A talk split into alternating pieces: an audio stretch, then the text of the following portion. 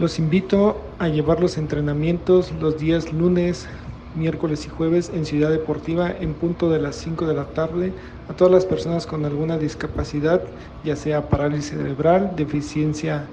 visual